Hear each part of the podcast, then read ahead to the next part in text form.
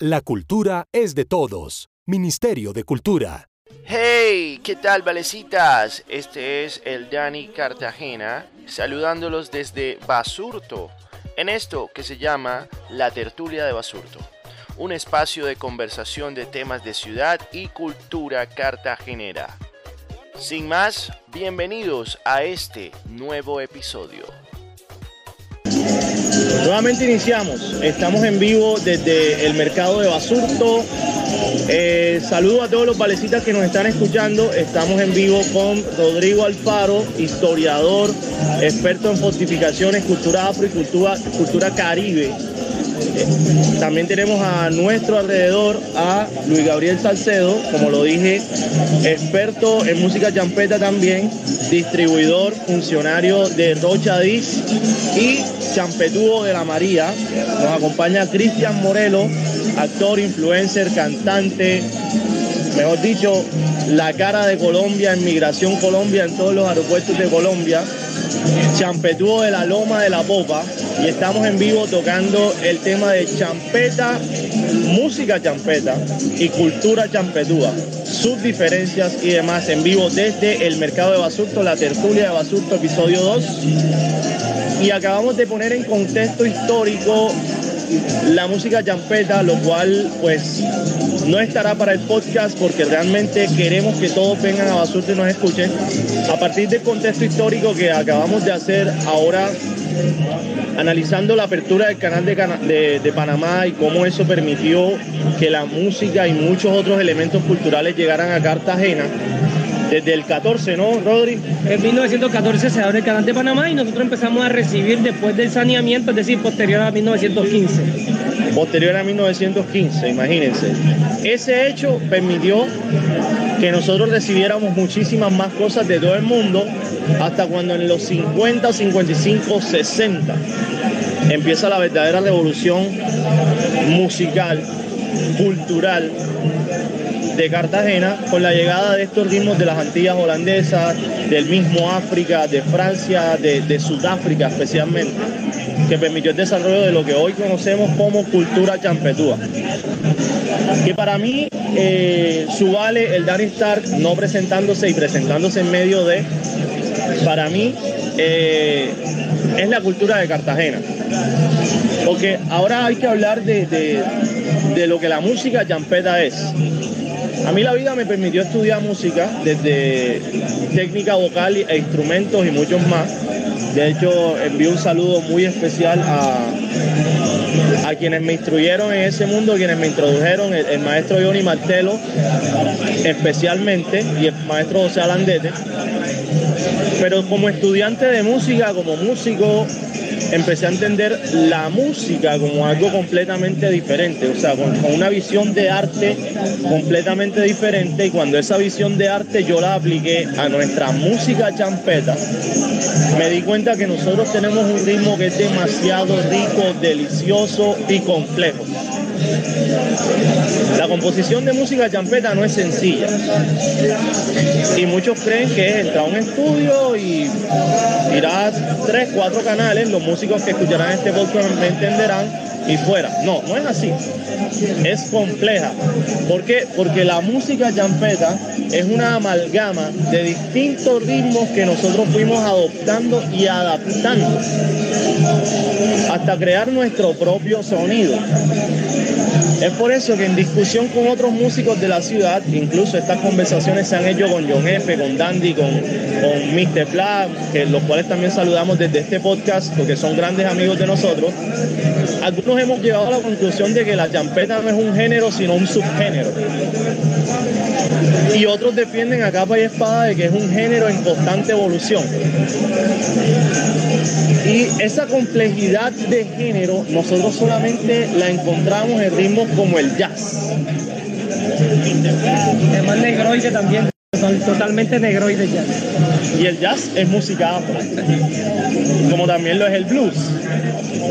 Y ojo, entonces si nosotros tenemos un ritmo que ojalá y ustedes me pudieran ver, estoy completamente erizado. Si tenemos un ritmo que es tan complejo como el jazz y el blues, ¿por qué nosotros lo baluteamos en la manera que lo baluteamos? ¿Sí me entiendes? Es como, como desde la perspectiva musical, y ojo, por eso el nombre de, este episodio, la música champeta y la cultura champetúa, que son dos cosas diferentes. Entrando en lo musical, siendo la música champeta tan compleja, ¿por qué lo anunciamos? Y no solamente eso, eso desde la musicalidad, es decir, desde la armonía musical. Porque si vamos a la letra, si vamos a la letra de la champeta, nosotros tenemos letras de la música champeta que obviamente empezaron, porque es que ya pasamos el 60, ¿cierto? Ya la música llegó, el canal de Panamá permitió que recibiéramos, pero eh, cuando llegamos al 80, pasa algo en Cartagena, y es lo siguiente. Marica, no le estamos entendiendo a los africanos. ¿Qué pasa? Vamos a hacer nuestra propia música porque es que estos manes no los entendemos. O vamos a vacilarnos nuestras propias canciones. Y eso sucede porque los coleccionistas de champeta empezaron a desarrollar estrategias para acaparar la mayor cantidad de exclusivos para sus picos. Y ojo, también había gente, como es el caso de Yamiro Marín, en que él iba hasta el origen a buscar los LPs de música africana antillana, que acá le decíamos champeta africana, para distribuirlos e incluso moverlos en medio de toda esa cultura que nosotros estábamos construyendo. Eso permitió que se diera el desarrollo a la champeta criolla, cuando nosotros empezamos. Pero bueno, para eso está nuestro otro experto acá que nos puede hablar de cómo empezó eso. Y yo quiero que el Gabriel nos cuente de cuando nosotros empezamos a decir jeringonzas y demás y cómo fuimos luego perfilando letras en la música champeta. Bueno, Valecita, de vuelta a la conversación, eh, válido y muy importante lo que acaban de hablar nuestros compañeros, ese posicionamiento histórico es súper importante. Y eso nos abre un poquito también a ubicarnos en el espacio de cuando llegan las tecnologías, porque está bien que comenzaron a llegar cosas, pero es importante saber cuándo llegaron los radios, cuándo llegaron las vitrolas, cuándo llegaron todo lo que reproducía música, la radiofrecuencia, cuándo se movió todo eso. Porque eso fue importante también para el desarrollo de la champeta y, y- de, todo el ambiente champetúo, y no solamente champetúo, sino musical de toda Cartagena. Entonces, dentro de esos espacios y entre otras cosas que llegaban acá, lo importante era que la cultura africana, champetúa, se mantiene igual y se mueve igual. Allá hacen Frankenstein de equipo y nosotros acá hacemos lo mismo. Entonces, al, no sé cómo llega la cultura, pero aquí se forma lo mismo. Con la música que llegaba, con la música que traían los boxeadores, con la música que traía la gente que viajaba en los barcos, que se iba y se regresaba, eh, la compraba él. Era para él, para su casa. Y luego comenzó la cultura picotera. Entonces, los picotes tenían su música, su propia música. Y la dinámica era que si un picot tenía una canción y el otro se la ponía, esto era una falta de respeto grandísima. Era un golpe en el ego brutal. Por eso las canciones les arrancaban los sellos, por eso las canciones les partían la, la, funda, para que ese disco solamente se viera en negro y ahí no había como. ahí no- había- en esa época no existía Shazam, ahí no se podía hacer nada. Entonces, los picos como Reyes Rocha y como otros picos no tenían para responderle a picos como el Conde, que lo quitaban, y le decían, usted está fuera de competencia, usted tiene mucho exclusivo, aquí no va a sonar. Como el parrandero, como el Tibanicú de Barranquilla, no tenían cómo responderle. Y a eso, eh, la forma de, de crear de Flaco y Amiro fue, venga, vamos a hacer la misma canción de estos manes, pero ahora que tenemos un estudio, hagámosla igual. Y seguro la gente sin champetera no va a saber que es otra canción, solamente que se escucha igual. Y esa era la forma de responder. De hecho, eh, citando al maestro William Simanca, William Simanca dice que la champeta nace de la necesidad del rey de no recibir más golpes. Porque cuando iba a los festivales picoteros ya lo tenía exclusivo de colocar. Su forma de, de- de defenderse fue creando música nueva, haciéndole cover a un- una canción de Sabor Estéreo que todavía eh, Santander está rabioso porque le hicieron cover a una canción de él y lo jodieron en un festival picotero. Así se movió, se movilizó mover la música y William Simanca dice que también Rafael Chávez y Hernán Hernández que fueron los primeros que comenzaron a hacer música con un LP que se llamaba Baila el Son en, el 91 él dice que eh, ellos hacían un LP de champera en media hora, un LP. O sea, un LP completo de lado y lado, 40 minutos en una media hora, 40 minutos en un estudio. Te sacaban un CD tirando el buste. Pero hay que resaltar que Hernán Hernández es de eh, na- nacionalidad o procedencia palenquera. Entonces su embuste no es tan embuste. Es una lengua que en ese momento de pronto no era tan conocida. Y así se fue evolucionando este género y luego dijeron, bueno, vamos a cantarle en español. Y uno de los primeros que hace eso es Helio Boom, que él mismo ah, muchas veces lo hizo. Entonces, la dinámica es de defenderse. Obviamente, eso es una, hay que aclararlo y no está afuera, es un negocio. Si Coquero tenía exclusivo, no lo perseguía nadie. Si Coquero tenía exclusivo, no vendía frías. Entonces el rey tenía que, pues ¿qué hacía? Y crear música nueva. Porque ya no era suficiente con los Humberto, con lo que Yamiro traía de afuera. Porque ellos obviamente no iban a traer solamente para venderlo solo picó. Yamiro viajaba, traía cantidades de LP y las vendía en su almacén. Su, alma- su disquera nace también como un almacén de discos. Vendía cualquier clase de discos para cualquier clase de picó. Cualquiera que llegaba ahí que quería tener un picó, él compraba su disco que traían de allá, le rompían el sello, se lo llevaban. Entonces, ellos no traían su música exclusiva, claro, la escuchaban antes y decían, este va para Rey, este va para Rey, este va para Sabor, este va para, para el. Pero eh, también la música se distribuía, entonces resulta que de pronto no escucharon un LP completo y tenía cule disco bajano y se lo habían vendido a otro picó. Entonces tenían que comenzar a crear música, crear música nueva para poder eh, explotarla, para poder moverse, para poder tener reconocimiento entre la ciudad. También es que los picos aquí se prestaban cosas. El amplificador de tal equipo para sonar con tal equipo, para competir con tal, porque este es culebra mía, porque la otra vez me ganó. Pasaba eso también. Y así evoluciona la música y así se va, se va cambiando y la letra hoy, en día es una evolución completa de lo que comenzó. Claro, es que si, si vamos atrás y analizamos el contexto en el- del desarrollo de la música champeta, también tenemos que entender que en, en el 91 la música champeta, a pesar de que conglomeraba mucha gente, no era lo suficientemente eh, rentable para hacer una inversión larga, ¿sí me entiendes? Es más, podemos determinar, según lo que acabamos de escuchar, que el negocio se perfila desde el 91 en adelante. El negocio de la música, ¿no? Bueno, la, primera, la primera copia, el primer LP de Champeta como tal, eh, sale en el 91. Te digo de Champeta porque así lo comercializaron. Anteriormente dicen que también eh, no, Charles King no Viviano con el Swing y Justo Valdés estaban haciendo música, pero mm, no se reconocía como champeta como tal. Sin embargo, todavía está la discusión. Ese que tiene Exxon allá es el, el LP de Bailar Son que salió en el 91. Bueno, tenemos Baila el Son, primer LP de música champeta, o eso creemos. Realmente aquí Hay que aclarar que hay tiene que aclarar, hay que aclarar lo siguiente. Aquí discutimos desde nuestros conocimientos. No quiere decir que esta es la verdad absoluta. ¿Por qué? Porque la música champeta es dinámica. Y eso es lo bello de, de- esa música que nosotros tenemos en, en Cartagena. Es dinámica y es cambiante.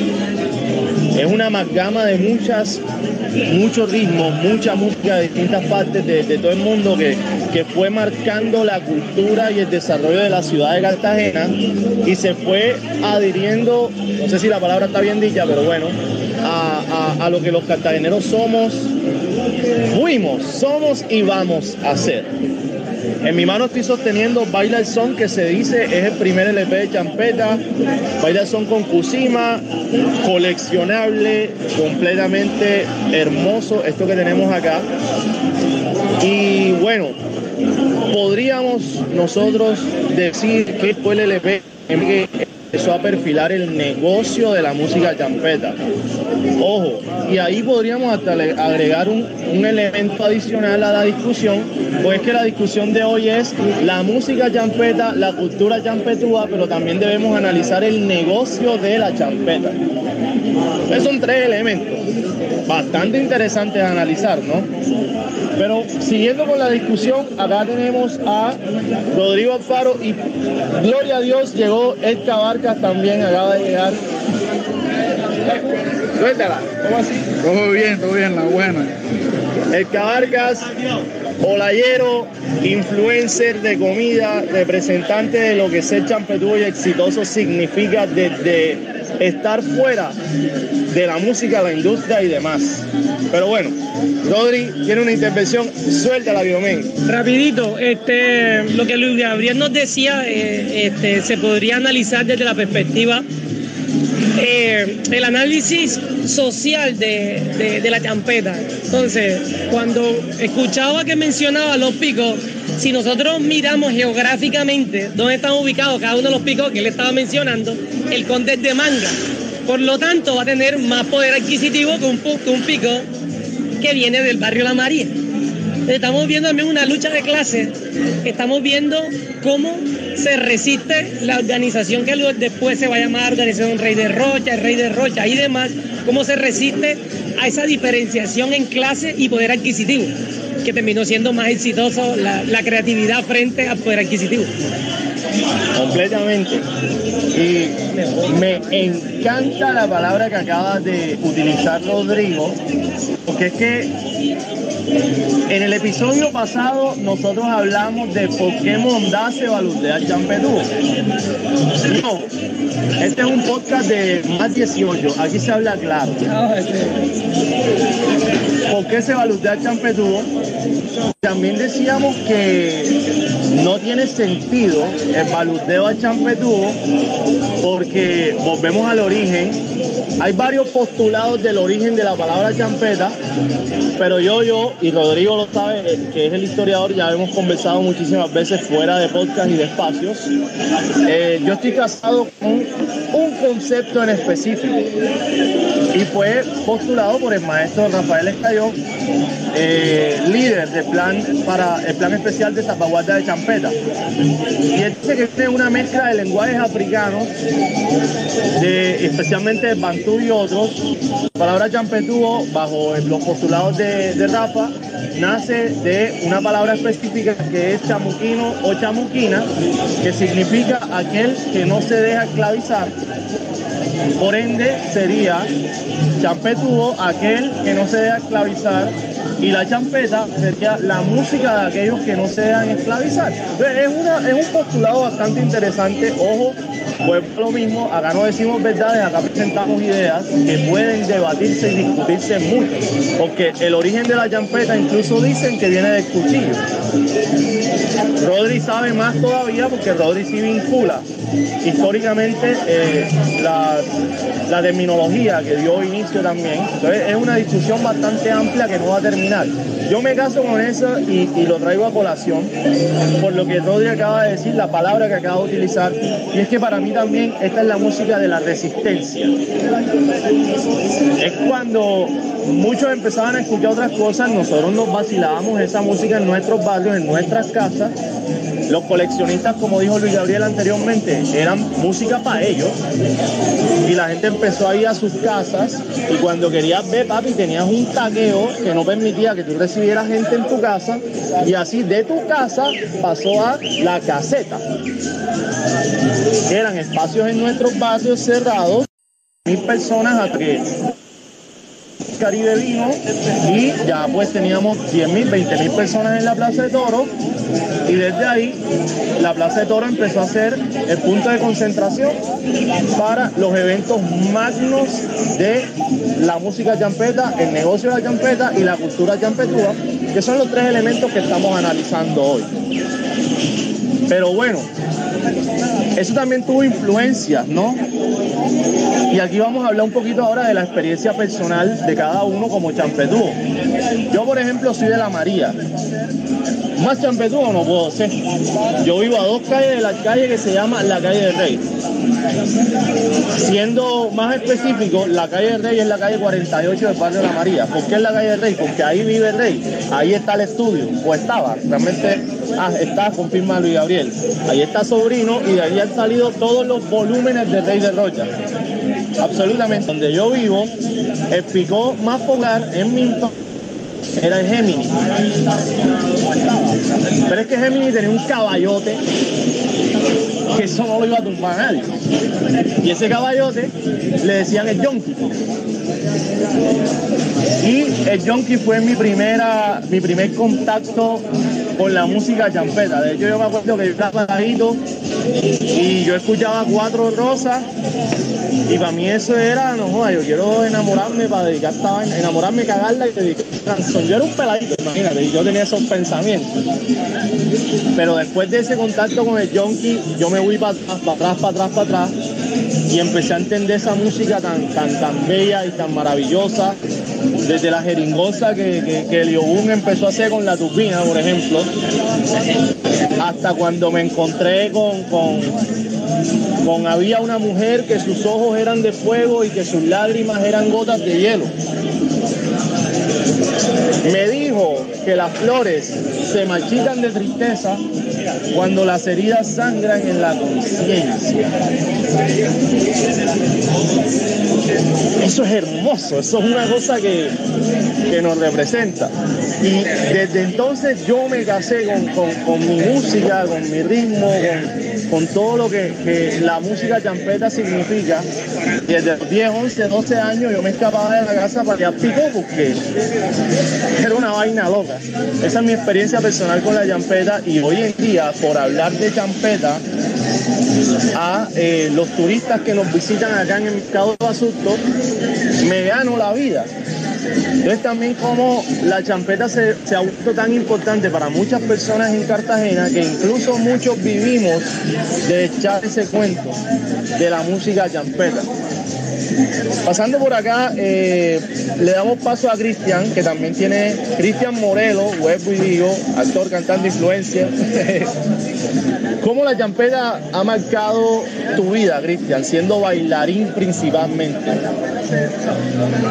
Buenas. Bueno, principalmente yo adopté el nombre champeta a mí porque siento que la champeta no solamente es un género o un ritmo que se baila, sino que también es como tú lo sientas al bailarlo. Que tú al bailarlo, que tú al, bail- al bailarlo te sientas, marica, estoy bailando champeta, pero lo hago pues de corazón porque me gusta. Sin importar si sepas o no sabes bailar.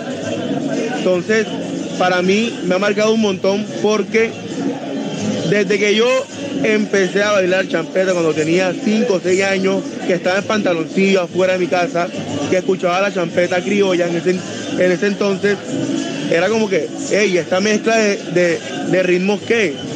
Y mi cuerpo mismo como que adoptaba esos pasos que ahora ya están establecidos como los pasos básicos de champeta.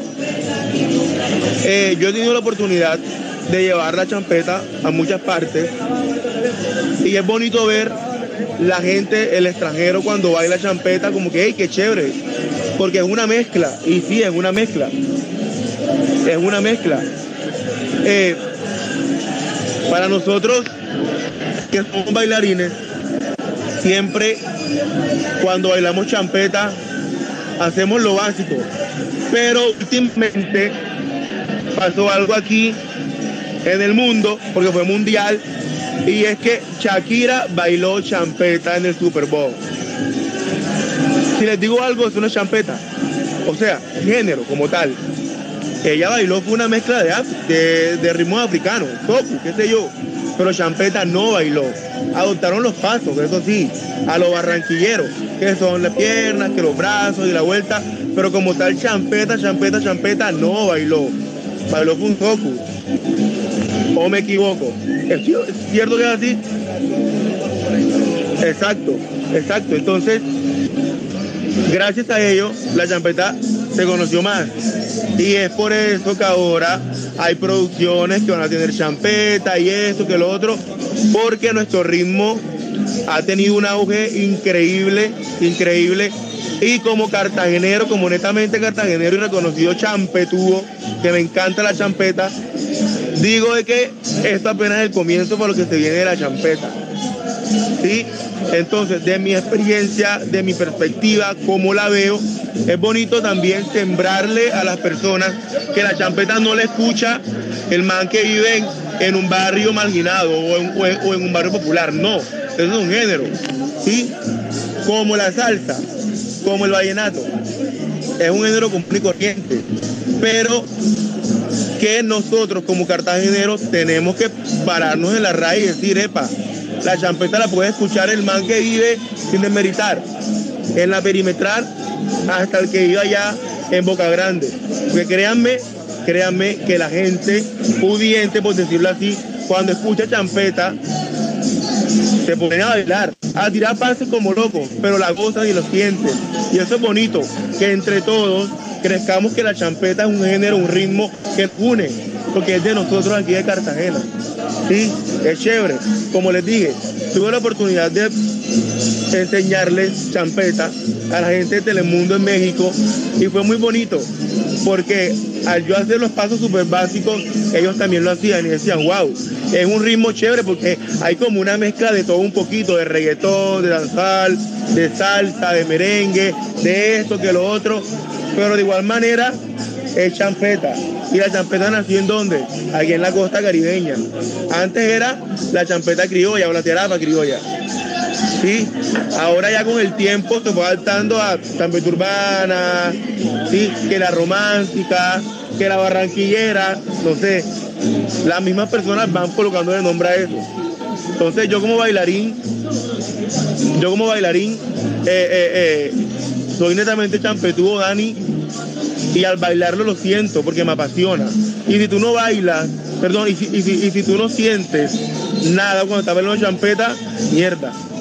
Ahí sí. Complicada la vaina, ¿no? Pero bueno, y también vamos a, analizar eso que acaba de decir Cristian y, lo podemos tomar desde lo que él decía. Fíjense cómo él comparte de que él sentía antes de ser bailarín profesional que le salían pasos básicos de la champeta y luego lo fue perfeccionando. Ahí vamos a la herencia africana. Y, analizándolo desde la perspectiva musical, ahí, e incluso yéndonos más profundo, eh, neurológicos y demás, nosotros estamos conectados a la herencia eh, que viene en nuestros genes. Cartagena es una ciudad que es una amalgama también de distintas herencias. La herencia africana por los eh, compañeros esclavizados, esa es una discusión que yo quiero tener en este podcast en algún episodio, esclavos versus esclavizados. Y eh, pues obviamente los españoles y por supuesto que claro que sí que los indígenas. En el episodio pasado también hablamos de cómo unas condiciones eh, prehispánicas generan que en Cartagena la dinámica de la cultura champetúa genere que nosotros nos aglomeremos en torno a un picó, ya que eh, los indígenas de Gran Calamarí se aglomeraban en, en, festivales, en celebraciones, junto a grandes tótems, con música también. Entonces imagínate tener esa precondición hereditaria en nuestros genes de aglomerarnos entre nosotros, hoy traducida a el desarrollo de la música champeta y la cultura champetúa. Que vuelvo y digo, para mí es la cultura de Cartagena. Y ojo, no significa que necesariamente la cultura de, Cartagena por decir que es una cultura champetúa, necesariamente esté vinculada a la música champeta. Es la música champeta es uno de los elementos de esa cultura. Pero ¿por qué yo digo que la cultura de Cartagena es una, es una cultura champetúa? Por la misma condición de la música champeta, que es una amalgama de distintos ritmos que hoy nosotros adaptamos, adoptamos y nos representa, asimismo en la cultura de Cartagena. Nosotros somos hemos determinado curso de, nuestra propia cultura como ciudad de Cartagena. Entonces, qué cule vaina porque eh, en otros ritmos también se ve eso de, condiciones eh, y acciones que nacen desde el subconsciente. Y es más, nosotros como champeta tenemos un hermano mayor que tomó un curso completamente diferente. Y a mí la gente me dice loco por decirlo, pero lo vamos a decir en este episodio. Ese hermano es el hip hop, que nace también de una fusión de música africana y obviamente pues tomó su propio curso diferente y pues hoy en día tiene mil ramas y, tenemos a Drake que es de Canadá cuando eso nació en Nueva York como uno de los máximos exponentes y así muchas cosas. Cosa que no es diferente a la champeta porque muchos de los grandes exponentes de la música champeta no son cartageneros como Baboman, Elio Boom, Elio Twitter el rey y más. Entonces mira cómo, cómo vamos vinculando, pero también son hermanitos, obviamente el hip hop nuestro hermano mayor, por la historia de su desarrollo también. Y ese cuento si no se lo vamos a echar aquí porque si no, imagínate, vamos a terminar con cuatro horas de podcast. Pero sí vamos a, a vincular un elemento especial y es cuando nosotros empezamos a escuchar champeta, nos empezamos a balancear de la nada. Empezamos a bailar y el cartagenero que diga que eso no le pasa no es cartagenero. E incluso podría ampliarse al Caribe colombiano. Pero en Estados Unidos, cuando los americanos escuchan un beat de hip hop, los afroamericanos especialmente, todos empiezan a balancearse. ¿Y por qué? Por ese patrón rítmico que tiene uno de nuestros elementos ancestrales que está presente en la mayoría de nuestra música con influencia afro y es el tambor. Tambor que tiene un papel bastante importante para la cultura afro, recuerden, porque en Palenque cuando venían los españoles se avisaba con tambor. En el África cuando iban a ver los, los enfrentamientos con los portugueses esclavizadores se tocaba el tambor para intimidar a los portugueses. Exactamente, era medio de comunicación, de, transmisión, de representación. Entonces el tambor nos vincula como eh, herederos africanos. Ahí también para que vayan analizando la data. Pero bueno, el hip hop también tuvo un hijo y ese hijo eh, fue un hijo rebelde que nació en una, en una provincia o estado de Estados Unidos llamado Puerto Rico. Eso dio inicio al reggaetón y el reggaetón es lo que hoy es en el mundo, pero por ahí en el 2008, 9, 10, no estoy muy seguro, nosotros tomamos reggaetón, tomamos dancehall y empezamos a mezclarlo y así nació lo que hoy conocemos como champeta urbana. Concepto mal dado, la champeta siempre ha sido urbana. Cartagena es una urbe, hasta donde yo sé. La champeta siempre ha sido urbana, pero fue el nombre que le dimos a, esa actualización de sonido. Y eh, hay una canción en específico que marcó la entrada de, ese ritmo y fue con el movimiento que hicieron el DJ y Mitchell, mezclando el dancehall con la champeta, pero el que dio duro, duro, duro fue Kevin Flores con Negra que fue ya eh, reggaetón, champeta criolla, una mezcla bien bacana que nos posicionó duros en Colombia y volvió a empezar a poner la champeta en el mapa nacional e incluso internacional, porque después de ahí muchos cartageneros empezaron a mezclarse con incluso puertorriqueños. Kevin Flores grabó con De La Ghetto, grabó con Ñejo, grabó con Joel y Randy, Nicky Jam. Y mira cómo la historia que les acabo de contar de, de nuestro hermano mayor hip hop, eh, uno de sus hijos que es el reggaetón y nosotros como género terminamos encontrándonos todos. Y cuidado con Dominicana y el Dembow porque ya también está pasando. Y todo marcado por el patrón del tambor, ¿cierto? Eh, ahí también vamos analizando la importancia de la champeta, pero seguimos con los testimonios y, hay que hablar de la cultura champetúa, porque es que la cultura se fue tejiendo al, al desarrollo de la música. Y uno de los elementos más fuertes dentro de la cultura champetúa es la jerga, por la cual a muchos nos critican. Y la jerga del cartagenero está marcada por la música champeta. Porque cuando nosotros decimos en los barrios populares, papi, está bien cartelúo, la palabra cartelúo nace del lugar donde estamos. Estamos ahora mismo en el taller de Runner, el papá del cartel. Y estás carteludo significa, papi, estás caliente. Estás en boca de todos.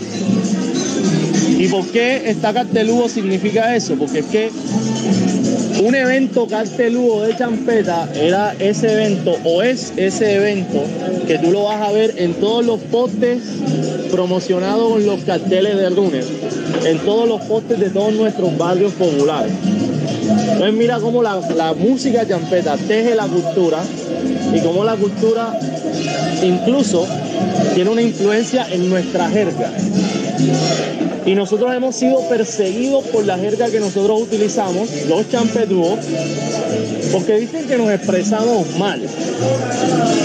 Pero uno va y analiza a nuestros primos y nuestros hermanos en Dominicana, en Puerto Rico, y, y esos sí son válidos porque es que esos son mundiales. El, el dembow y, y- y el reggaetón, eso sí, y, cantamos y decimos, pero lo hacemos nosotros mismos, no, porque es que no tenemos que hablar mejor. Cuando la jerga también hace parte del desarrollo de las culturas. Pero bueno, alguien que nos puede hablar específicamente de la jerga del cartagenero es nuestro amigo Edgar Barcas. Ya que cuando él inició su, su, su viaje de volverse influencer de comida, algo que él determinó fue, no voy a dejar de hablar como yo hablo, porque es que yo soy de Olaya y en Olaya hablamos así. Olaya, otra capital de la champeta en Cartagena. Entonces, Eduard, cuéntanos cómo es ese viaje de, de- ser influencer, pero también ser embajador de la jerga cartagenera.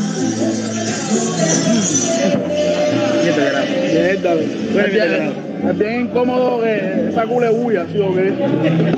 Porque uno, es bien incómodo esa culebulla porque uno quiere expresarse, hablar para que la gente lo entienda a uno, pero todos escuchan.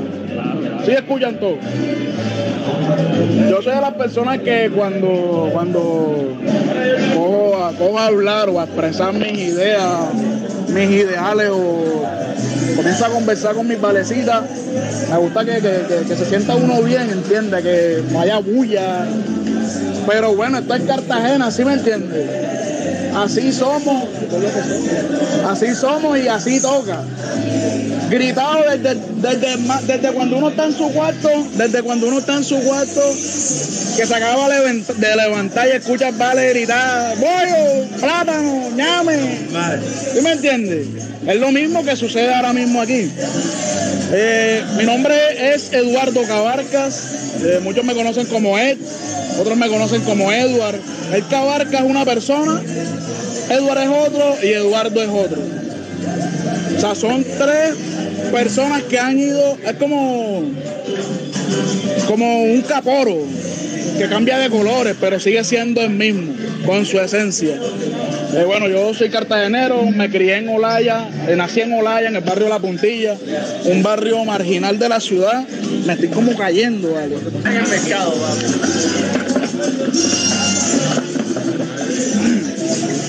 Bueno, ahora sí.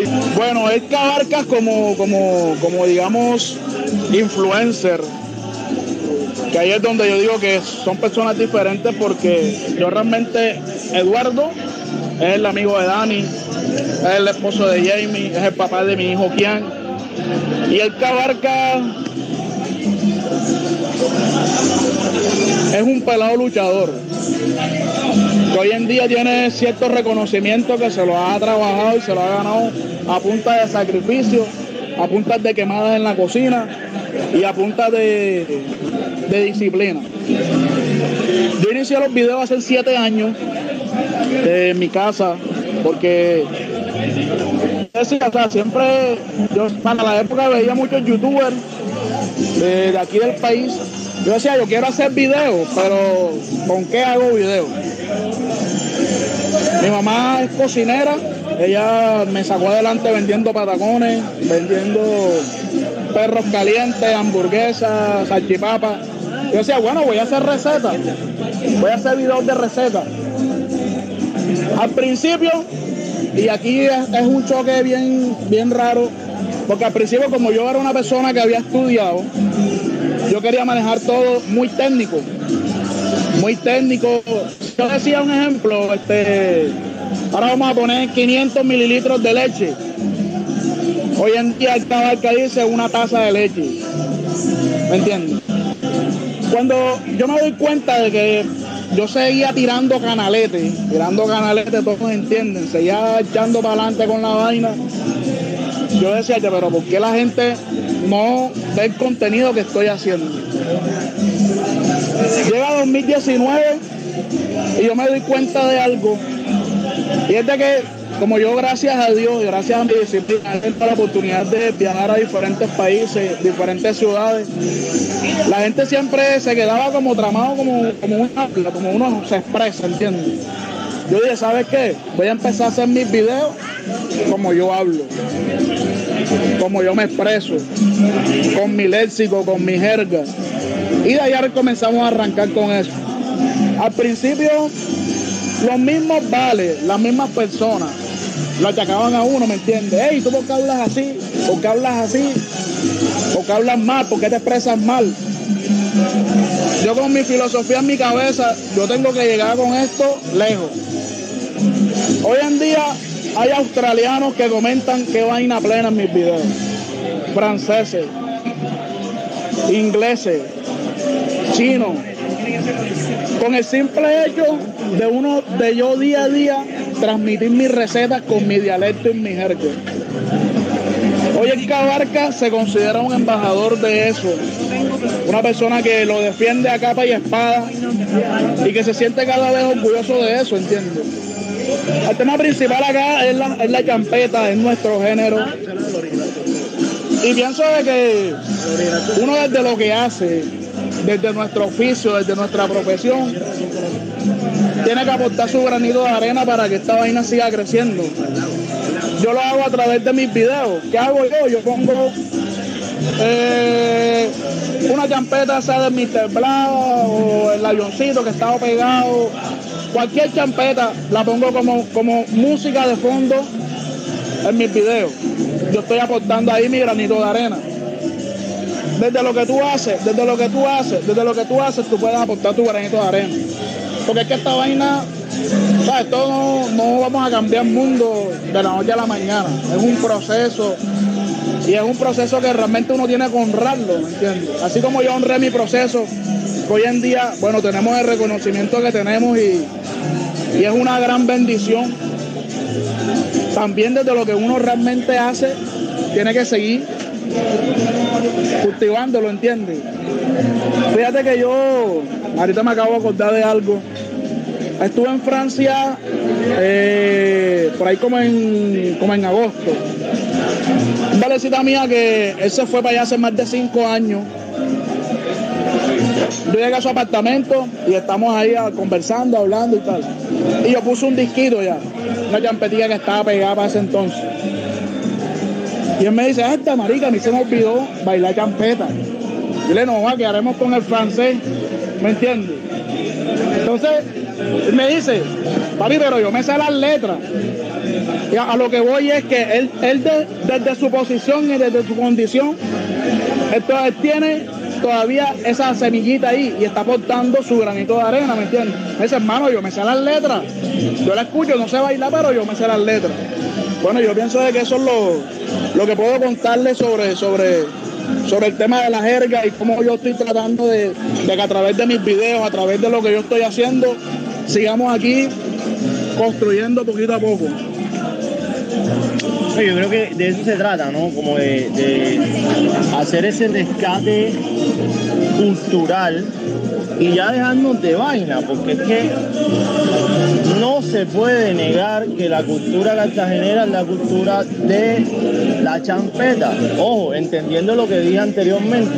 La champeta es una amalgama de muchos, de muchos ritmos, de muchos géneros musicales, y nosotros como cartageneros, en nuestra condición de ser ciudad puesto, también somos la amalgama de muchas cosas. A mí me encanta mucho la historia de, de, de dónde nace la palabra mondá. No sé si es cierta, pero a mí me encanta. Y era de que los españoles buscaban según prostitutas francesas y cuando las prostitutas francesas llegaban aquí, como los esclavizados no tenían ningún tipo de derecho, ni siquiera tenían derecho a vestimenta. Y los vales tenían sus trozos al aire y las prostitutas francesas dicen por ahí, no puedo asegurarlo, la única expresión que lanzaban cuando se bajaban del barco a ver a los esclavizados hermosamente desnudos era mon Dieu o Dios mío. Oh, Dieu. Oh, Dios mío. Alguien que hable francés que verifique si mon Dieu significa Dios mío, pero de allí se dice, nació la palabra mondá. Y hoy nosotros hemos evolucionado tanto como cartageneros, como cultura y como ciudad, que mondá significa cien mil cosas menos el trozo. ¿Sí me entienden? Y es como nuestra cultura también es dinámica. Y como nosotros también somos dinámicos. Volviendo al, al- al punto de la fusión, cuando nosotros eh, estamos en 2009-2010, empieza la revolución, empiezan los volúmenes de champeta urbana. Empezamos a ver toda esta música que tenemos y empezamos a tener pelados que empiezan a estudiar música con el único propósito de ser cantantes de champeta. Y, tenemos muchos ejemplos, muchos ejemplos. Mickey Love, J.B. Dance, eh, muchísimos manes que, que- que- que estudiaron música, son músicos y hoy en día le dieron ese, esa elevación de la, de la, del performance vocal de la música champeta. Pero no solamente eso, sino que también terminaron de pulir las letras de la champeta. De hecho, aquí le mando un, un, un shout out bien fuerte a quien es mi favorito. Cada uno puede tener sus artistas favoritos, pero para mí es Dani Cartagena, el vale que lleva turista a Basurto, Luis Ter la voz. Porque para mí es la fusión de, de esos dos elementos tan importantes, el buen performance vocal y la buena letra. Pero ojo, no porque sea mi favorito quiere decir que es el único. Tenemos muchos, muchos. Sin embargo, también tenemos que hablar de la champeta como música de disfrute. Porque bueno, hay champeta que se puede dedicar y hay champeta que nace simplemente para, como decimos nosotros, vacilarla en el pico. Y eh, tenemos ejemplos muy, muy antiguos, como lo es el Pato Donald, por ejemplo. Pato Donald, que es una canción que, bueno, nosotros como cartageneros, el vínculo gringo con Disneyland y más no lo tenemos. Pero el Pato Donald es un elemento bastante importante en el desarrollo de nuestra cultura y de nuestra música champetúa. Tenemos también canciones como la Sailor Moon clásica, rehecha por Yuranis León, esposa de Mr. Black, yéndose mundial, baila- siendo bailada por Luisito Comunica y explotando. Y también tenemos la condición de la música champeta que nace como la adaptación que ya dijimos anteriormente de los ritmos africanos con letras cartageneras, letras en español, letras que nos representan y son historias que nosotros podemos crear, que también se van mundiales, también se van virales y el último gran ejemplo es el avioncito de Yula. Entonces miren cómo nuestra, nuestra cultura champetúa es tan deliciosa, tan rica y tan, tan poderosa que logra generar este tipo de dinámicas y hoy en día es el bastión económico, moral, social de muchas familias en la ciudad de Cartagena, incluyendo la mía. A lo que yo les invito, eh, ya para ir cerrando un poco, es a que analicemos, nos detengamos y, preguntemos, porque es que pienso yo que el gran problema es que muchos no conocemos la importancia que nuestra música tiene, el desarrollo que se ha dado y hasta dónde podemos llegar. Porque por ejemplo, nosotros no tenemos un líder. Y es duro decirlo, pero hay que decirlo. La música champeta no tiene un líder. Pero bueno, algún día vamos a tener un líder de verdad. Es decir, una persona que entienda los elementos que aquí estamos exponiendo. La música champeta, la cultura champeta y el negocio de la champeta. Y ese líder va a ser el que va a colocar nuestra música y nuestra cultura en lo alto, como lo hizo Puerto Rico con el reggaetón. Incluso el máximo líder, todo el mundo sabe que es Daddy Yankee. Una persona que entendió la música, entendió el negocio y la cultura y hoy tiene a, a en otra cosa, incluso dándole vida y dándole sustento a, personas que no son de Puerto Rico, como el caso de J Balvin Maluma y otras cosas más. El Dembow en, en, Dominicana no tiene un líder. Bueno, Daddy Yankee es el máximo líder, pero hay muchos líderes en medio del desarrollo de, de, de, del reggaetón. Si nos vamos al ejercicio de nuestros hermanos en Dominicana, el Dembow tiene dos líderes, que es el Alfa y Rochi RD. Entonces Cartagena necesita líderes de verdad y ojo, apoyados también en los medios, especialmente el ejercicio de, de, Dominicana es más interesante analizando en totalidad la influencia de la cultura, el negocio y la música. Porque es que el Alfa empieza, pero en paralelo estaba Santiago Matías con Alofoque distribuyendo y realzando. Y eso es lo que la música champeta también necesita, que nosotros empecemos a perfilarnos y a entender ese montón de cosas, pero considero yo eso también corresponde a el desarrollo de la misma ciudad como tal y la influencia que, los que nos representan en el poder también pueden tener para que esto también se desarrolle.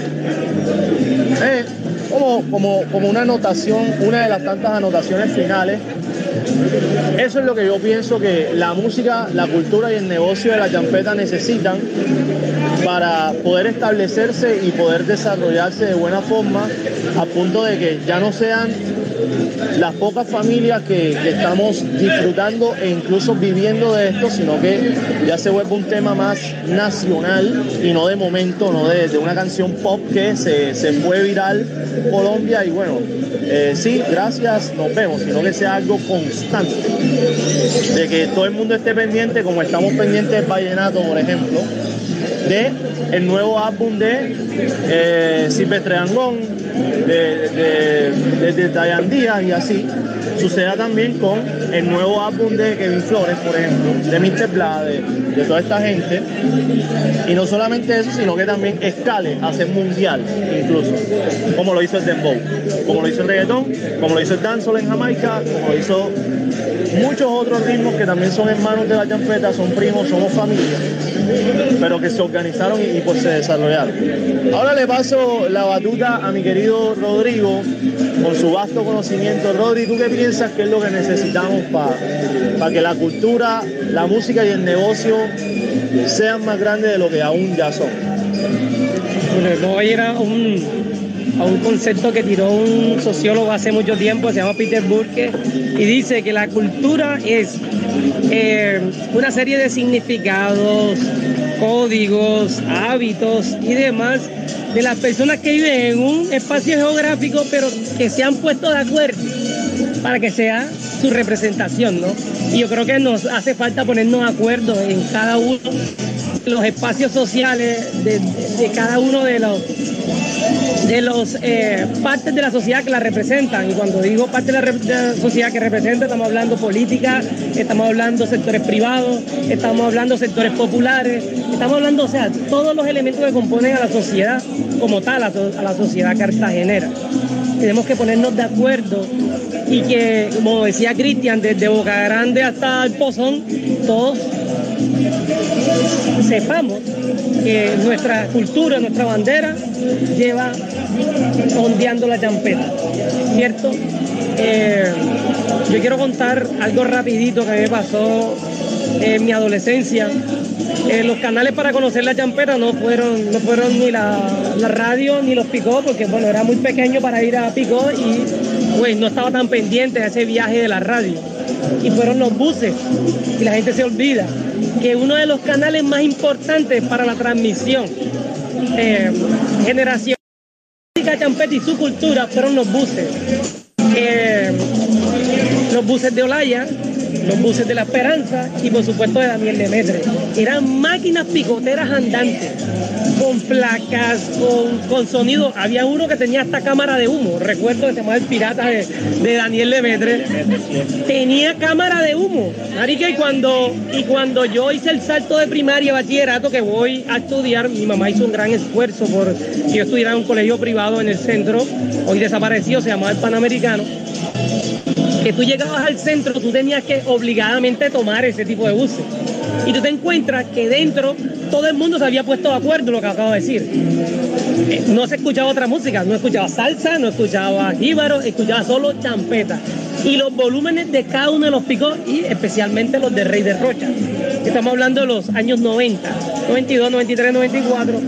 Eso, eso, es chévere porque es que los, eso es chévere porque es que los buses eso lo guardaban en la María. Okay. En la parte de atrás de la perimetral. Exacto. Y tiene algo en coincidencia, también como para ir redondeando cada una de las ideas que eh, hemos estado expresando esta mañana. Y es que naturalmente, se molesten o no, la champeta nace cerca a los cuerpos de agua, cerca a igual como lo hacían los indígenas, cerca a las faldas de la pop. ¿Ok? Todo lo que conocemos como San Francisco, eh, la María o la Herrera, todo eh, este fenómeno nace en estos espacios. Luego se, se transmite a los buses. Los buses, como dijo, o como he dicho, para mí fueron el encuentro con la champeta. Y cuando yo llegué ahí al bus, yo dije, esto se parece a mí. Entonces yo creo, Dani, que es de frente a reflexionar a qué es lo que nos parecemos. Y nosotros nos parecemos mucho a la champeta. Toda Cartagena se parece a la champeta. Así que esa debe ser la bandera. Y nos tengamos que sí o sí poner de acuerdo, como dice Peter Burke, este sociólogo que ya mencioné inicialmente. Tremendo aporte de Rodrigo y va en el mismo sentido que yo les decía. Si la música champeta es la amalgama de todo y nuestra cultura es la amalgama de todo, ¿por qué la balbuceamos? No, como que la dejamos de lado. Si realmente, como, como acaba de decir Rodrigo, es lo que más se parece a lo que somos. El gran aporte, por acá vamos con Luis Gabriel. Luis Gabriel, desde tu vasto conocimiento, incluso estando dentro de la industria de la champeta como distribuidor, productor ejecutivo y más, eh, junto a Gran Yamiro Marín, el cual pues esperamos tener un espacio también acá. ¿Qué crees tú necesitamos para seguir construyendo este, esta cultura y seguir posicionándola en lo más alto, no solamente de Colombia, sino del mundo? Yo creo que una cosa, y es lo más importante, es dejarnos de partear. Porque mucha, mucha, mucha de la gente que, que aún critica, jode y echa a un lado la champeta es simplemente porque no lo llaman champetudo sin saber que ya es champetudo porque le gusta media canción. Y es dejarnos de partear. Porque hay mucha gente que, que, no le gusta por eso. ¿Por qué? Porque yo no voy a un picó porque es que allá va no sé quién. Porque yo no voy a un picó porque es que, que allá se forman Manny, el Rubén va con sus hijos a, a, Rey de Rocha desde que, que, Emerson tiene como 10 años y hay fotos de San Vaina. Entonces, uno lleva a sus hijos a Rey de Rocha desde que nacieron. O sea, eh, tomemos esto como propio, porque es propio y querámoslo escuchémoslo nosotros mismos. Hay, gente diciendo, ay, es que el avioncito es un playo. Oye, cállese y haga el, haga el TikTok. Es tu música, es tu, es tu género, es tu pueblo, tu gente, tu artista que acaba de salir de, Nelson Mandela y lo están bailando en Corea. Y tú estás diciendo que, hey, esto es un plagio, yo no voy a apoyar eso porque eso es un plagio. Póngase la vieja a un TikTok y deje de estar jodiendo tanto. Porque es que nos estamos enfocando más en ver qué hay de malo en las cosas y estamos dejando de ver todo lo positivo que está llegando al género. En el mes de noviembre y diciembre, la champeta tuvo entre muchos reggaetoneros cuatro éxitos en tendencia. Entre esos uno de Doggy, que se grabó hace más de 20 años y duró en tendencia número 3 tres semanas. Y nadie hizo un TikTok, nadie miró nada de eso. Y el avioncito estaba ahí, y estaba Juan de Caribe, y estaba también otra canción, creo que de Andy. Es decir, la champeta cada día está más globalizada. Y usted que está escuchando y que de pronto se siente identificado con lo que estoy diciendo, cuando la champeta sea un reggaetón, no venga a decir que le gustaba que, que desde el principio no la estabas apoyando, desde el principio la estabas echando por un lado, desde el principio no la estabas apoyando y eso es lo que hace falta. Porque en Medellín tú no ves a la gente diciendo que ese reggaetón no le gusta. Man, escogen esa música, la apoyan, publican, gestionan, bailan, la hacen de todo. A nosotros nos falta eso. No tenemos eso y ese apoyo es para nuestros artistas y a la vez para nuestra ciudad si los artistas crecen, ellos son un foco de atención para todo el público. Y luego esos artistas van a decir, yo soy de Cartagena. Y el foco se va a la ciudad y la economía de la ciudad crece y las cosas de la ciudad se mejoran. Pero eso es un empuje de todos. El mando va a subir solo. No, y, y lo que acaba de decir Gabriel es bastante importante porque ese ejemplo las comparaciones son odiosas, pero a veces ayudan, ¿no? El ejemplo de Medellín y cómo Medellín se ha ido tejiendo y construyendo en torno a lo urbano. Hoy tiene a Medellín posicionado como un destino turístico. Y hoy tiene una zona que era la más peligrosa del mundo, que es la Comuna 13, como uno de los principales distritos culturales a visitar en Latinoamérica. Imagínate un mandatario champetúo que quiera replicar ese mismo ejercicio en Cartagena.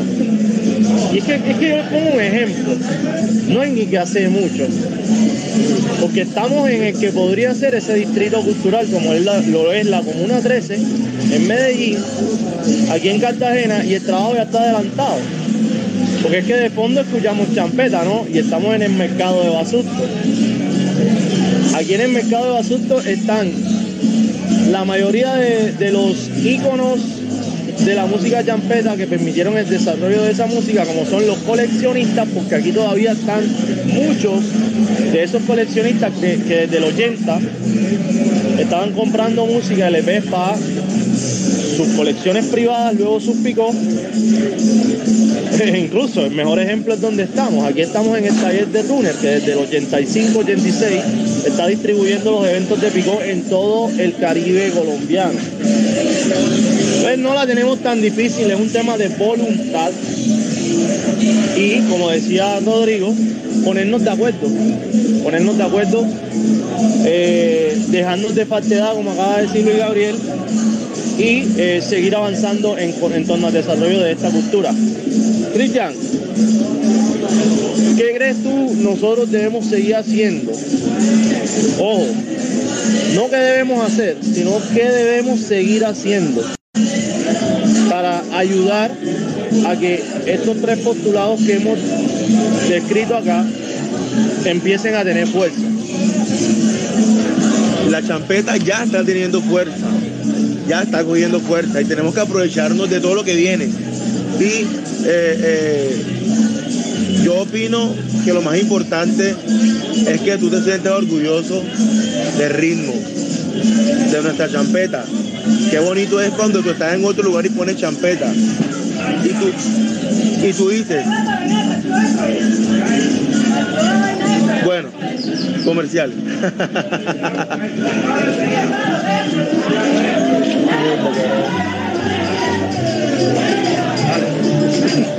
ok, efectivamente comercial.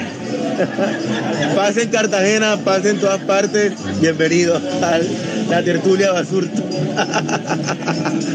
no, lo que yo decía era que eh, seguir adueñándonos más de todo, lo, de todo lo que sale, apoyar mucho. Aquí, aquí no hay mucho apoyo. Aquí no hay mucho apoyo a, a los cantantes, ¿sabes? Y como dijo Luis, ella el avioncito, sí, ya es harto escucharlo, pero qué bonito que eso está tendencia y que todo el mundo mundial, mundial lo escucha. Entonces, Dani, es seguir amando más al ritmo y, apoyando, apoyando más. Y bueno, por acá eh, tenemos más personas en medio de esta tertulia, pero para cerrar queremos definir la champeta como el ritmo que representa a Cartagena. Entendiendo eso, coloquémonos de acuerdo, destaquemos nuestro ritmo, sigamos adelante y apropiémonos de ese ritmo, que además del ritmo, escuchándote este podcast, investigando, conociendo a las personas que están investigando la champeta, como Rodrigo, como Rafael Escayón, como Luis Gabriel Salcedo y nuestros representantes como Cristian, acá nos acompaña también Congo de Cartagena, tenemos a Álvaro de Bocher, tenemos a Sofía Villalba, tenemos a Jesús, Miranda, tenemos un montón de gente que también ya está aportando al desarrollo de la champeta. Juntémonos todos y empecemos a construir con base a lo que acabamos de, de, de conversar acá. Pues créanme, una vez empecemos, más gente se nos va a ir adhiriendo. El podcast pasado éramos 8 personas, hoy somos más de 15. Seguramente el próximo vamos a ser más de 20, 30. Eso es lo que tenemos que empezar a hacer y empezar a replicar todas esas voces. Para cerrar, nada, palabras de cada uno de los asistentes. Quien quiera hablar, bienvenido.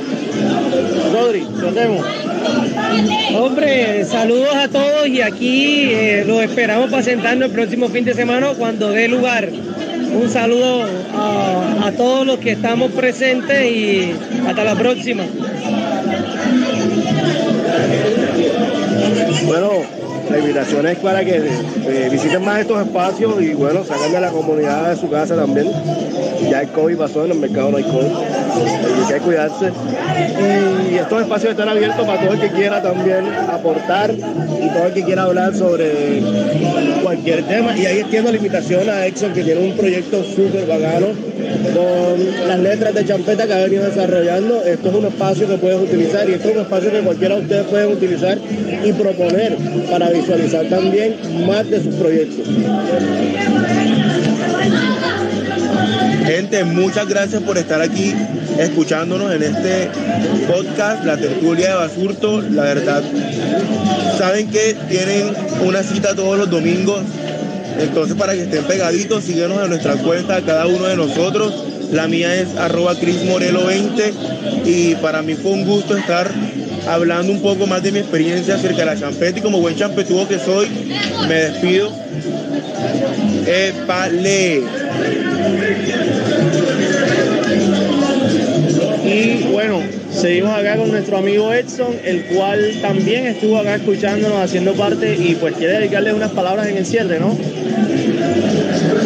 Claro que sí, compañeros. Eh, bueno, mi nombre es Edson Torreglosa, conocido como el Congo de Cartagena, artista de la ciudad. Y bueno, también eh, interesado y aportando mi grano de arena, como estamos hablando, a esto de que es la champeta con esta cultura. Eh, reconociendo el poder que tiene como estilo de vida y el poder que tiene como movilización de, de, espacio, movilización de personas, mira lo que está haciendo hoy, ¿cierto? El power que tiene eso. Y la idea es que la gente vaya reconociéndola cada día más como algo potente y que modifica. Yo lo siempre lo voy a tomar como la banda sinfónica de mi vida y soy un obsesivo con las letras de las canciones. De ahí mi proyecto que se llama Poética de la Champeta, donde la gente simplemente habla del, ay, mamá, está peluca, está peluca, pero no sabe que con los oídos pegados a la puerta de mi casa encontré una señora en plena madrugada. Entonces, dedicarle a la gente ese momento y ese tiempo para que sepa que una canción de champeta te sirve para dedicar, para enamorar, para despecharte, así como hablaste en un principio, que sirve como cualquier otro género. Entonces, esa es la intención, de que llevemos ese granito de arena a toda la sociedad. Un ejemplo de una letra. De una letra, bueno, del próximo Poética de la Champeta que voy a tener, los invito a que sigan mi canal Congo de Cartagena y que me sigan también en Instagram. El próximo va a ser eh, ¿Para qué mentir? ¿Cierto? ¿Nuestro amigo quién lo canta? Álvaro el Bárbaro. ¿Para qué mentir? Es una canción de, de un pequeño despecho donde un tipo habla sobre ¿para qué mientes si yo nunca te he olvidado, cierto? Pero mi nena, si no lo he dicho ha sido por mi timidez. Y si supiera las locuras que pienso cuando te miro, y más que eso, lo que yo siento cuando te veo caminar, se congelan mis manos, mi corazón no para de latir. Siento que sudo y sudo y por las noches por las noches no puedo dormir. ¿Y para qué mentir? Y con el espeluque más lindo dice, yo no sé por qué tú te metes en mi mente así, si lo que siento por ti ahora es más fuerte. Pero yo no quiero tener que quererte así, pero es que el negro de tus ojos me domina. O sea, es una vaina que mira, ya me, me, me, vuelve loco. O sea, entonces, ¿cómo tú me vas a decir que la champeta no sirve para todo? Entonces, ese es mi aporte desde acá y los invito a que sigan estos espacios y a que, sigamos creando cultura en torno a la champeta y a Cartagena. Muchas gracias. Bueno, nuevamente agradeciendo a todos eh, la tertulia de Basurto, episodio 2 de la cultura champetúa, la música champeta, e incluso agregamos el negocio de la champeta y sus diferencias. Nuevamente agradeciendo pues a Edson, el Congo de Cartagena, a Luis Gabriel Salcedo, a Rodrigo Alfaro, Cristian Morelos, Edgar Barca, Álvaro, tenemos incluso acá a la gente de Socosorongo con Gustavo Sanz, Sofi Villalba y un montón de personajes más que nos están acompañando. La invitación extendida para todos ustedes desde las 10 y media de la mañana. Estamos en Basurto de 10 y media en adelante. Todos los domingos empezamos el podcast La Tertulia de Basurto, el cual, como Luis Gabriel dijo, es un espacio abierto. Cualquiera puede llegar con un tema, proponerlo y lo hablamos. Para el próximo domingo vamos a tener un episodio bastante interesante y vamos a hablar de emprender en Cartagena. Emprender siendo champetudo, cartagenero, sin recursos y bueno, invitados todos. Nuevamente también extendiendo el agradecimiento al Ministerio de Cultura que nos está apoyando, a Runner por prestarnos el espacio, a Kelly por darnos las costeñitas. Nada, los esperamos por acá en Basurto. Fue un placer, se despide su vale, el Dani Cartagena. Y bueno, síganos en las redes sociales. Estaremos publicando desde arroba billón de World Cartagena en Instagram, el Instagram de todas las personas que estuvieron acá. Y nada, este podcast es de Billón de World Cartagena. Esperamos tenerlos por acá en Basurto y también por acá en Spotify discutiendo los temas que nos corresponden como cartageneros.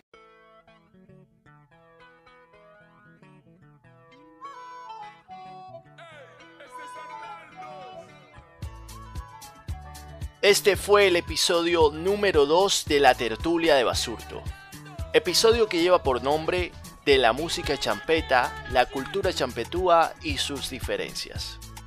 Con la participación especial de Rodrigo Alfaro, arroba rodrigo.alfarop, Luis Gabriel Salcedo, arroba Luis Gabriel Salcedo guion al piso, Cristian Morelo, arroba Cris Morelo 20 y Edson Torreglosa, arroba Congo de Cartagena, desde nuestro ancestral Mercado de Basurto, específicamente en el taller de Runner. Agradecimiento a los invitados que dieron sus voces y conocimientos. A DJ Arnaldo por ser cómplice en la musicalización de este podcast. A Runner por la gestión del espacio. A Kelly por siempre tenernos la costeñita fría en la mano y al Ministerio de Cultura por apoyar esta iniciativa.